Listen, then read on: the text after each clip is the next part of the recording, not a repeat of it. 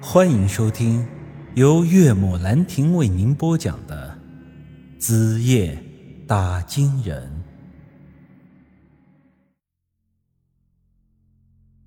为了不让村里人受到牵连，我顶着大雨拼了命的往村外跑。这时恰好遇上了打着伞从外面回来的杨凯旋。宇哥，这么大雨，你不在家待着，往外跑啥呀？不关你的事儿。不是，我这有伞，你带上一把呀。我没有回他的话，继续往着村外跑。就这样跑了大概有十来分钟，天空突然又响起了一阵惊雷。这时，我看到了远处的树林里有一个红影朝我靠了过来。正午时分，本应该是一天之内阳气最盛之时，但现在的天空却是完全被乌云遮罩住了，而这地面上暗的就像是凌晨的天亮时分。看来这红煞果然是非同凡响，这出来一次，天都得跟着变色呀。我不再跑了，静静的站在雨里，看着那红影朝着我一点点的靠过来。在此之前，我已经是多次见过这王小翠了。我本以为这次见到她之后，我依然是能够心平气和的，但令我万万没有想到的是，她已经不是以前的那副样子了。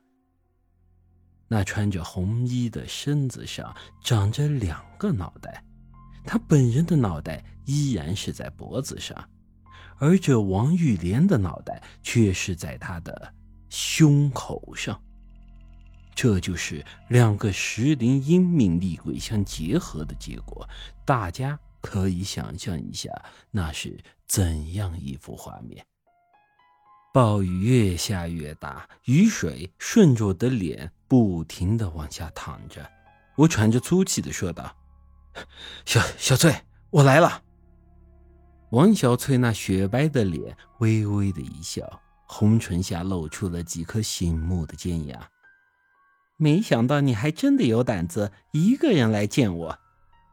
我强露出笑容说道：“男人嘛，自然应该是一人做事一人当。”小翠，我不管你现在如何如何的恨我，但是咱们之前好歹也算是有过一段感情的。今天我陈宇来了，压根就没想过活着回去。你要怎么样对我都行，但是我要求你，在我死后，咱们之间的恩怨就一笔勾销了吧。你不要因为我而迁怒其他人，好不好？他没有立刻回我的话，只是缓缓走到了我的面前，伸手。摸了摸我的脸，他的手比冰还要冷，鲜红的指甲在我的左脸上划出了一道伤口，血混着雨水就这么流了下来。陈宇，你还是和当年一样，一点也没变。不管什么时候，你都要逞英雄，即便是马上就要死了，你还是要说这种豪气的话。怎么？这世界上只有你是好人是吧？我做的所有事情都是错的是吧？不是，小翠，你误会了我的意思了。把嘴闭上！我实话告诉你吧，我不可能让你这么轻松就死了。我要让你活着，让你亲眼看到你最在乎的人一个个都魂飞魄散。我要让你尝尝这绝望的滋味。我整个人一下子就愣住了。我只知道王小翠很恨我，但却没想到已经恨到了这种地步。我一把掐住了她的脖子，怒吼道：“臭婊子，你敢！”王小翠大笑了起来，她这时胸口那玉兰的脑袋也张嘴说话了：“哼，看到没有，这就是男人。刚才还说要任你处置呢，现在又敢对你动手了。”我压抑着心中的怒火，缓缓的松开了王小翠。小翠，我真的……就在这时，我身后突然传来了一个身影：“宇哥，你跑的也太快了吧！我好不容易才追上来。”是杨凯旋的声音。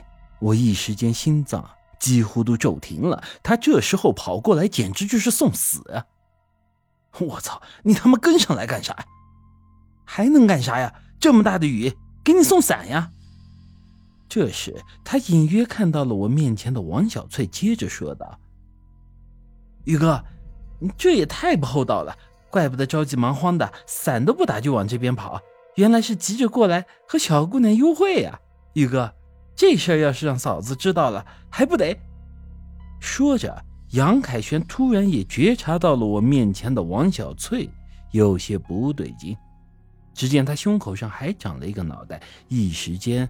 他还以为自己是眼花了，他揉了揉眼睛，却是看得更清楚了。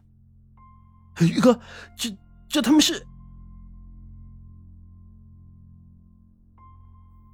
本集已经播讲完毕，欢迎您的继续收听。